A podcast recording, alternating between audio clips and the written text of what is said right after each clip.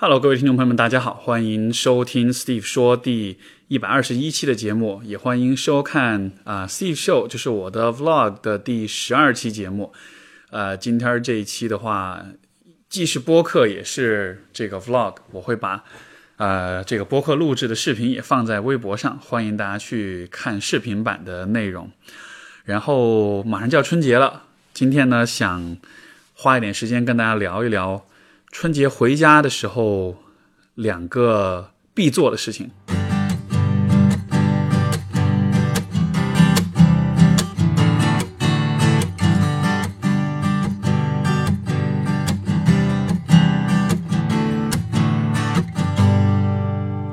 呃，第一件事情是什么呢？就是应对逼婚。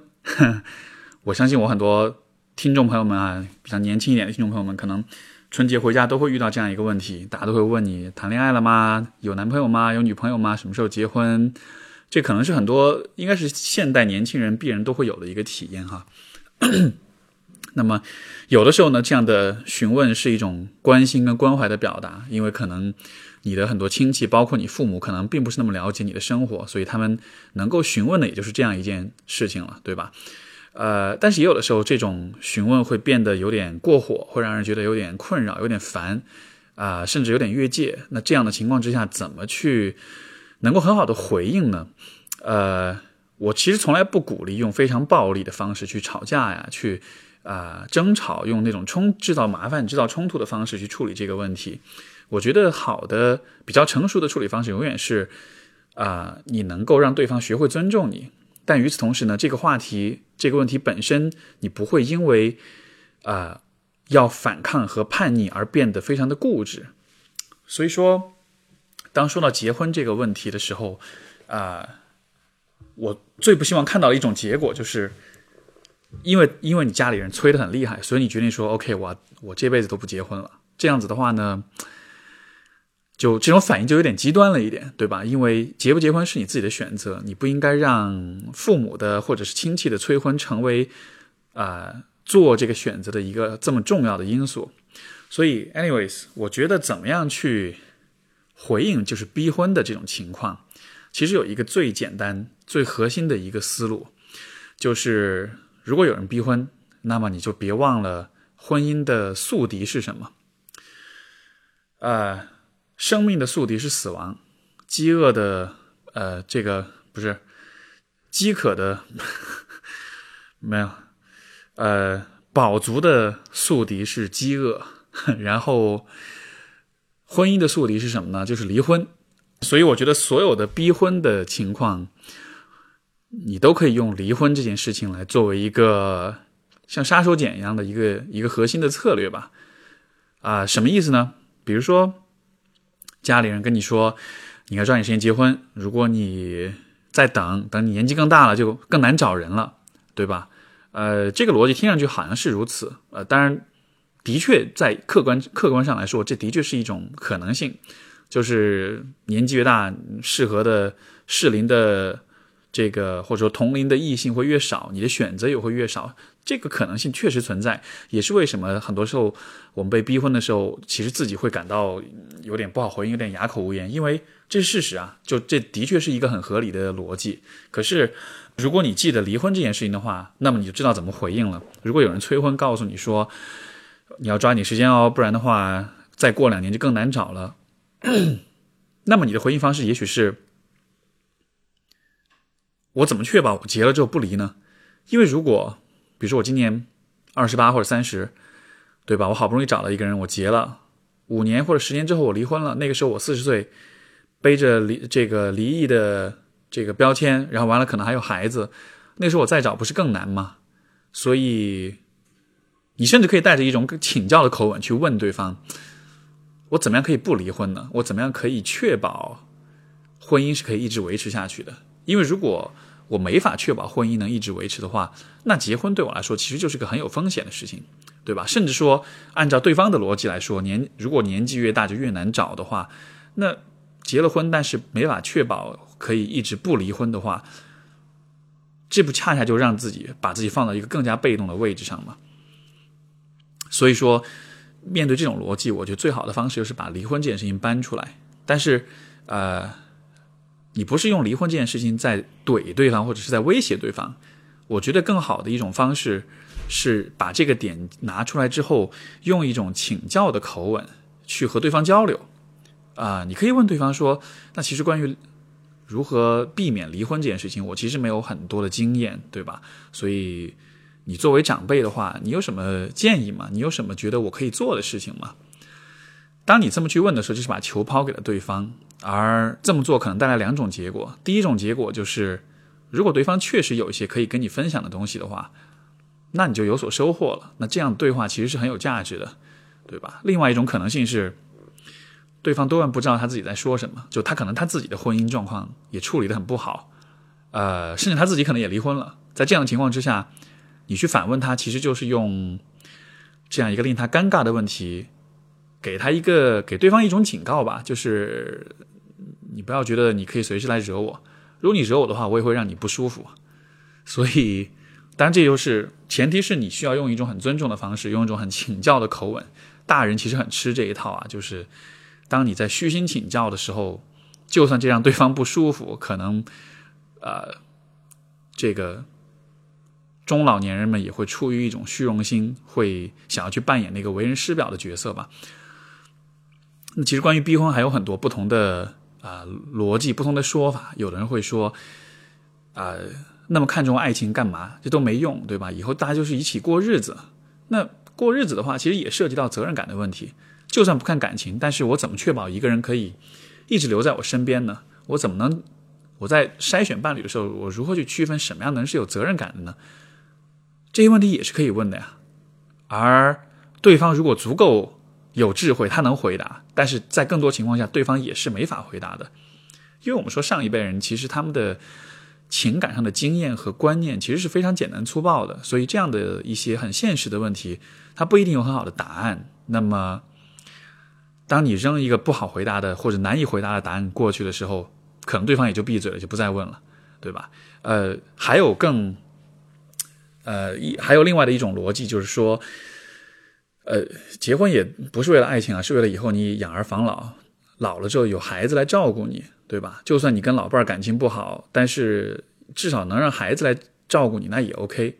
那这里面其实又你又可以进一步的推出一个问题，就是。那我要怎么样让孩子在我老了之后愿意照顾我呢？因为显然你需要跟孩子维持好的关系，对吧？不然的话，你看现在有很多社会新闻啊，就是虐虐待老人啦，或者是不支付赡养费啦，把老人独自抛弃在家里面不闻不问了，有这样的情况发生，对吧？那我怎么避免这样的状况？我怎么样可以让我的孩子们在我老了之后很愿意拿出时间精力来精心照顾我？我想这样的问题，如果你的父母会在婚婚姻的压力上给你很大压，就是在会会在婚姻的问题上给你很大压力的话，那么可能他在跟子女相处这个问题上，自己可能也是挺有问题的。在这样的情况下，你其实是把这样一个很尖锐的问题摆在对方面前，不管是父母还是其他的亲戚，那也多少能够起到那种。自我维护的那种作用吧，就是你不要惹我，我会提出很尖锐的问题，让你没法回答的。所以这是我觉得应对逼婚一个最核心的逻辑，就是记住婚姻的死敌是离婚。然后呢，这样说虽然有点荒谬，但就是离婚这件事情对于被逼婚的人来说，像是你的盟友一样，你永远都可以利用这个点，对吧？然后中国这几年北上广这样的大城市，离婚率已经。超过百分之五十了，应该是百分之五十到六十左右吧。就这就意味着，一年如果，比如在北京，一年如果有一百个人结结登记结婚的话，就有五六十个人登记离婚，所以这个比率是非常高的。所以当你在谈到离婚的时候，这是一个非常真实的风险，这是一个非常真实的威胁。那么这也是对方不能忽视的。所以，这是我觉得应对就是这种逼婚一个最首要、最好用的一个手法。如果你选择其他的一些，说法就是，你可以讲自己的界限，你可以讲生活方式，可以讲工作忙，但这一些都是在家长看来都是主观的，都是，嗯，他们会觉得你自己在，如果你努力，如果你想办法是可以解决的，对吧？但是离婚率高这件事情是一个客观存在的事实，而且这个很大程度上不是由你来掌控的，所以这是我觉得更容易站得住站得住脚的一个事实。你把你的这个维就是反驳和维护的立场以这个为基础的话，我觉得会更心里会更有底气一些吧。所以这就是反对啊逼婚的我的一个很重要的建议。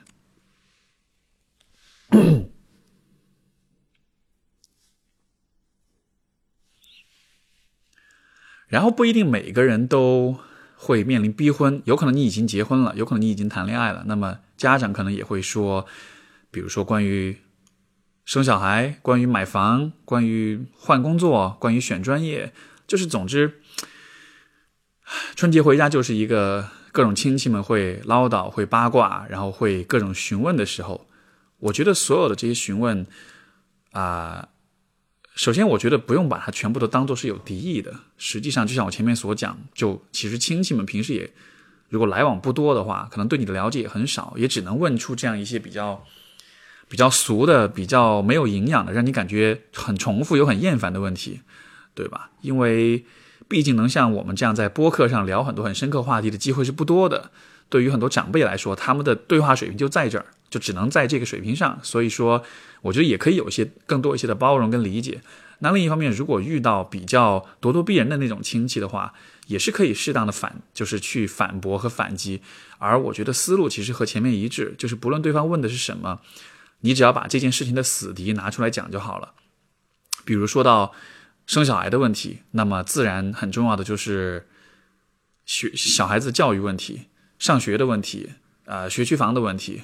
包括更基本的食品安全的问题。总之，什么问题严重，什么问题难搞，就把这个问题提出来，然后去请教对方。哎，这个方面你有什么经验，对吧？说到买房子的话，买房子的死敌是什么？还房贷的压力吗？或者是装修？或者是要怎么名字上要写谁？这个房产证上写谁的名字？总之，把这样一些比较难以回答、比较有争议的问题抛出来，然后。你只要你要做的就是让那些八卦你的人、那些逼问你的人，让他们知道每一次他要向你提这样的问题之后，你都会用一个更难的、更刁钻的问题去回应他，去给他压力，让他来回应。只要每一次建立这样一种印象之后。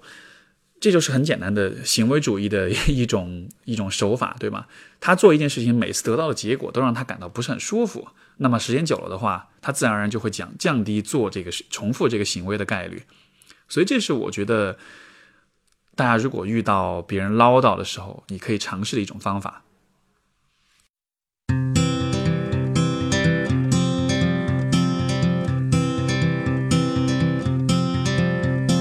Hold on as we as we roll down this unfamiliar road. And although this wave is stringing us along, just know you're not alone. Cause I'm gonna make this place your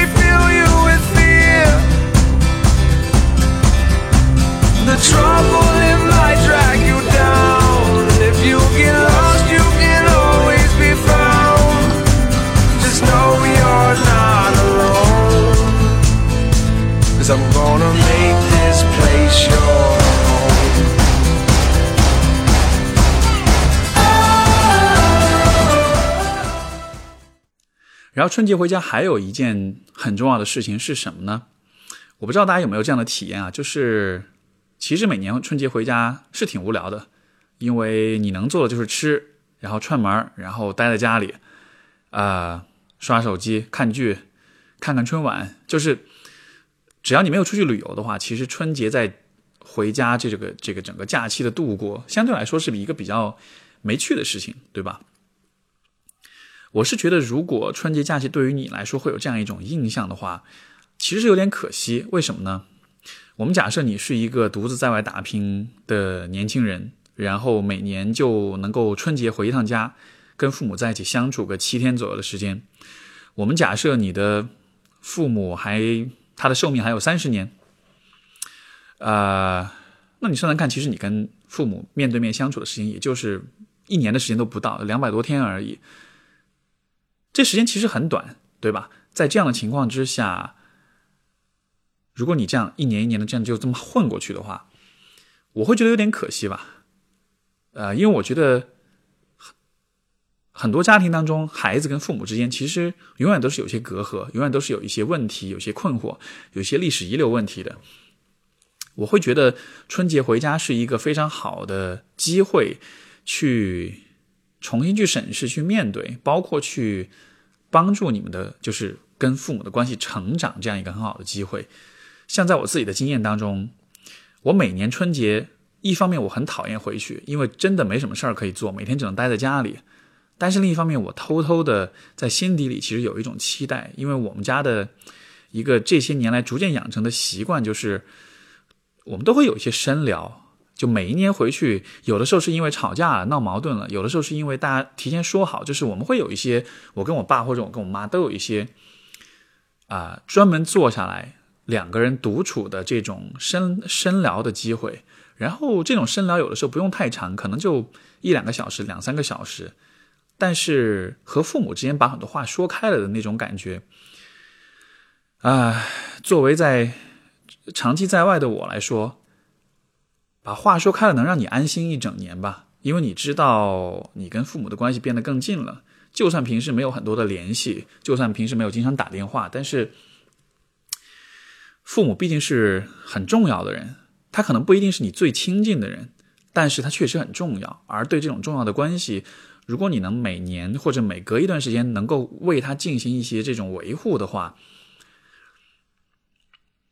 这会让人感到比较比较踏实，而且也会给家庭关系，就是你对于家庭关系的感觉带来更多的掌控感。所以这其实是我啊、会非常鼓励大家回到春节回到父母身边之后尝试做的一件事情，就是和父母约个时间，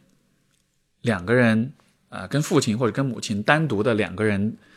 找一个时间地点，找一个合适的环境，两个人坐下来好好聊聊，然后呢。手机也关掉，也别玩手机，也别做其他任何事情，就只是对话。你可能会说，对话我应该聊什么呢？呃，我其实从来不觉得父母跟孩子之间是没有话题的。很多时候你不知道聊什么，更多的是因为那些你可以聊的话题你都不敢聊。嗯，我觉得很多的家庭当关系当中的问题就在于，我们知道哪些地方是雷区，哪些地方是不能碰的，所以为了避免冲突，我们都会很小心谨慎的绕过这些话题。但是，我们绕过的这些部分，其实也是关系的问题的存在，就是避免冲突跟矛盾是一种假的和平，是一种啊、幻觉，因为看上去你是安全的，看上去关系是安全的，但是实际上在这种表面平和当中，你和对方的关系就是在一点一点被蚕食掉。这一点不光是亲子关系，其实情侣、伴侣之间的关系也是如此。就是，这就是所谓的假性亲密关系吧。就是我们的看关系看上去是亲密，形式上是亲密的，但是我们在关系当中已经有很多不能触碰的东西了。而这些东西，这些不能触碰的部分，会滋生出很多的误会、跟怨恨、跟不满，然后从而一点点蚕食掉我们的关系。所以，我自己在这些年当中形成了一个习惯，就是每年回去会跟父母有 quality time，有这种高质量的时间，然后我们聊的话题也都会是一些很深刻的东西吧。啊、当然，呃，如果你不知道聊什么的话题的话呢，我可以给你提供一些建议。实际上，这也是我今天想在节目当中发起的一个挑战啊、这个挑战叫做“老爸十问”，什么意思呢？这个灵感其实最开始是来源于我们之前一位嘉宾 Alex，他做了一个视频节目，在这个节目当中，他把他自己的父亲请到节目上来，然后和他父亲一起聊了十三个关于他们父女关系的问题，包括你对我们现在的关系满意吗？包括你觉得你了解我吗？呃，以及呃记忆中啊、呃我们最亲近的时候是什么时刻？两个人互相问对方这个问题，这个视频本身看完之后是让人觉得还挺感动，还挺感动的哈。就是你会，我会很惊讶于说，包括 Alex，包括很多人，就可能跟父母有很多问题是从来没有聊过的。当然，我也有很多从来没有跟我父父母聊过的话题，呃，所以因为看了这样一个视频，我其实还蛮想发起这样一个挑战，就是今年春节回家之后，我挑战每一个听众、每一个观众，去和你的父亲做一次这样的对话。我会提供一个话题列表，所以这个活动叫“老爸十问”，对吧？我会提供一个话题列表，这个列表大家可以到我的微博或者是微信公众号里面啊、搜索啊、你可以在我的微博搜索“老爸十问”，或者你在我的微信公众号呃发信息，就是“老爸十问”，十是阿拉伯数字那个十，你就会得到这个问题的列表以及参与这个活动的方式。所以这个挑战是怎么玩呢？第一就是回去和你父亲找到一个时间，两个人专门坐下来好好谈一谈。如果他想问你要谈什么，你可以跟他说我在玩一个挑战，我在玩一个游戏，要跟你一起互相问答十个问题。如果对方仍然比较固执，或者你可以先骗他说我就想跟你聊聊天儿，对吧？然后你可以半途把这个列表拿出来。总之，不论是什么样的，当然我觉得比较诚实的方式比较好啊，就是先就跟他说我跟你玩个游戏，然后这十个问题你们互相问，然后互相答，然后如果可能的话，我建议你把这个问题的就把这个交流过程录下来。当然，最好是你父亲知道你在录音，你偷偷录的话，原则上我不鼓励。录下来之后啊、一方面你可以自己保存，作为一种很珍贵的自我探索的一种存档跟资料啊、因为其实如果回听这样的录音，也是一个很好的去看到你自己的机会。另一方面，如果你愿意的话，我希我会希望你和我分享你们对话当中一个问题的探讨过程，就不需要是十个问题，你给我分享一个问题就好了。我之后想把这个老爸十问的十个问题做一个合集，我想听听看所有的听众跟观众是怎么和自己的父亲对话的，最后又发生了些什么事情。然后啊、至于这个录制要怎么录，要怎么剪辑，然后文件要怎么发，我回头也会在微博跟微信公众号，你搜索“老爸十问”，我也会把具体的方式跟你做个介绍。啊、另外就是下个星期我的 Steve 说，我也跟我爸约好了，我们要做一个对话，然后我会和他一起玩这个“老爸十问”的游戏，我会把整个过程都记录下来，分享给大家。呃，我爸也是个蛮好玩的人，然后我们之间的对话怎么说呢？我之所以想分享这个对话，也是因为我觉得这么多年，就是我和他的这种关系的这种重建，其实到了今天，我们能够处在一种比较成熟、比较相互尊重和比较平等的位置上对话，所以。成年的子女和父母之间应该是什么样的对话？我想，也许我们的交流过程可以提供一个参考，提供一个呃一个示范吧。啊、我也不敢说我做的有特别特别好，但是我觉得至少想让很多人看到，其实你是可以和你的父母很平等的对话的。而且说实话，其实我和他的关系正是因为有了这种平等跟相互尊重，我们才变得更亲近了，我们才相互就更信任了。所以这是我觉得每年春节回家那个 quality time 最终带来的很多年的不断的积累，最终到了今天带来这样一个相对还不错的状态，所以这是我今年想要发起“老爸十问”的挑战的啊、这样的一个动机。那么这十个问题啊、我可以简单的说一说有哪些问题啊？第一是你对我们现在关系满意吗？第二是你觉得你了解我吗？第三是有没有曾经啊、后悔对我做过某件事？第四是你讨厌过我吗？第五是在你印象中我们走的我们最亲近的时候是什么时候？啊、第六是我做过什么让你骄傲的事情吗？第七是我做过什么让你呃失望的事情吗？呃，应该是最失望的事情。第八是我是一个合格的父母或者子女吗？第九是你心目中理想的父父子或者父女关系是什么样的？第十是你爱我吗？呃，如果这十个问题聊完了，你没有流泪的话，说明你没有走心。我鼓励每一个人，就算你不愿意录音，你不愿意和我分享你的这个对话的过程的话，我非常非常鼓励你和你父亲聊聊，一起过一下这十个问题。为什么是父亲呢？嗯，一方面是也许母亲可以留到明年，呃，当然更重要的原因是父亲是更难敞开心扉的那一方吧。但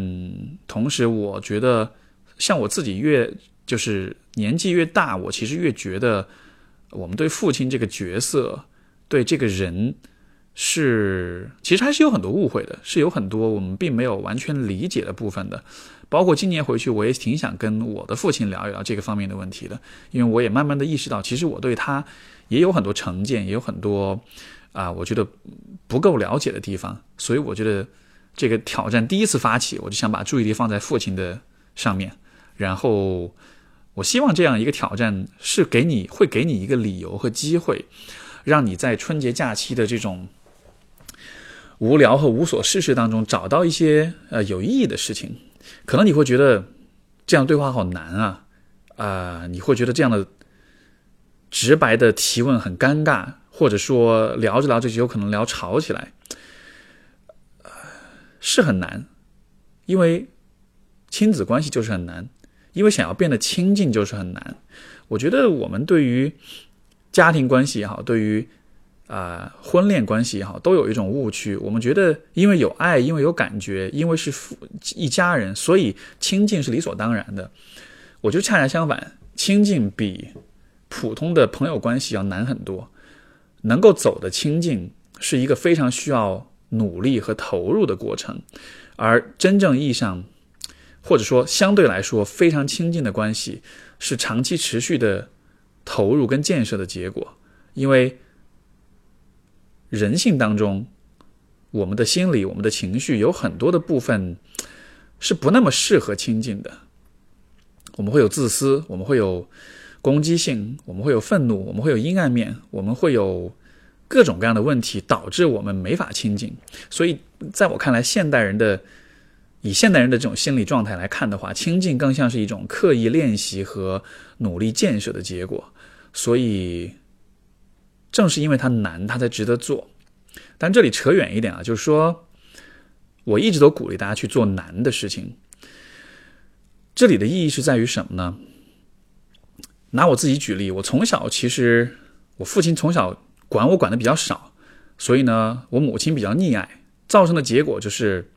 我从小一直是一个大家都说我缺乏毅力的小孩。尤其我老师，我的各种老师都喜欢说，这个孩子要是多，要是再勤奋一点就好了。我就会这样评价，其实就是因为比较缺乏毅力，比较缺乏那种比较坚持的，能够把一件困难的、让我不舒服的、有挑战的事情坚持做下去的那种习惯。这样的一个习惯带来的结果就是，更多的时候我只能靠着耍小聪明，或者是逃避，或者是运气来处理一些问题。呃，长大了之后，这样的一种方式带来的一个结果是什么呢？就是如果一件事情很难的话，如果它不难，或者如果我能够靠我的小聪明去出去解决它，那我就侥幸过关，蒙混过关。如果我不能的话，我会说服自己这件事情不重要。所以，当你这么做的时候，你其实就是就是在给自己的生活设限，因为你会觉得，因为实际上生活中很多事情都是很难的，而每一次遇到困难的时候，你都告诉自己啊，这件事情不重要了，我无所谓的。有的时候我们可能会觉得这是一种自由，好像我无拘束，没有拘束，我没有压力，我可以自由自在的做我自己。但是尖锐一点的说，我觉得这种自由是一种假自由，因为这种自自由是有很清晰的边界的，它的边界就是你的逃避跟你的恐惧，跟那些你不敢面对的事情。你的自由只在这个边界之内有效，跨出这个边界你就不自由了。而我觉得真正的自由是。一些事情你不想做，但如果你需要做的话，你是可以做到的。如果你能有自律，如果你能够坚持，如果你不害怕困难的事情的话，你才有可能得到更大的自由。那如果放到家庭关系当中来说的话，你才能避免假性亲密，因为假性亲密的本质上来说，其实就是一种逃避，就是你以为关系是自由的，你以为你在关系里面是开心的，但是所有的这些感觉都有边界。都是有前提的，都是不触碰雷区的情况之下才能够成立的，所以，这是我觉得春节回去非常值得做的一件事情，就是去尝试一下做一些那种让你觉得有点难、有点挑战的事情，但是你能够得到的好处或者回报就是更加真实的亲密。我生活中有过很多很多这样的体验，当我和父母。在某些话题上聊开了，但我感觉我走进他们的内心了之后，那种感觉是非常亲近的，亲近到让我觉得，如果有一天他们离开我了的话，我不会有特别多遗憾，因为我觉得我已经看到他们的内心了，他们也看到我的内心了，所以这是我会祝愿每一位朋友，不一定是今年春节回去一下就能做到，但是也许在未来的三年五年当中，你可以把这一点作为啊。每一次和父母联络，每一次，尤其是每次见到他们的时候的一种目标吧。然后坚持几年时间看看，你就会发现，其实跟父母的关系还是有很多空间的，还是有很多可以改善的地方的。所以，这就是我们今天的节目，想跟大家分享这两点。然后最后记得，今年我发起的春节大挑战——老爸十问。大家愿意参与这个活动的话，可以到我的微博搜索“老爸十问”，或者是到我的微信公众号啊发送信息“老爸十问”，都会得到这个活动的具体的参与的方式介绍。期待着听到大家的分享，然后也希望你能够更多的把你的你和你父亲的对话展现出来，让更多的人了解到说我们可以怎样跟我们最亲近的人相处。好的，感谢各位的收听。也感谢各位的收看，我们就下期节目再见，拜拜。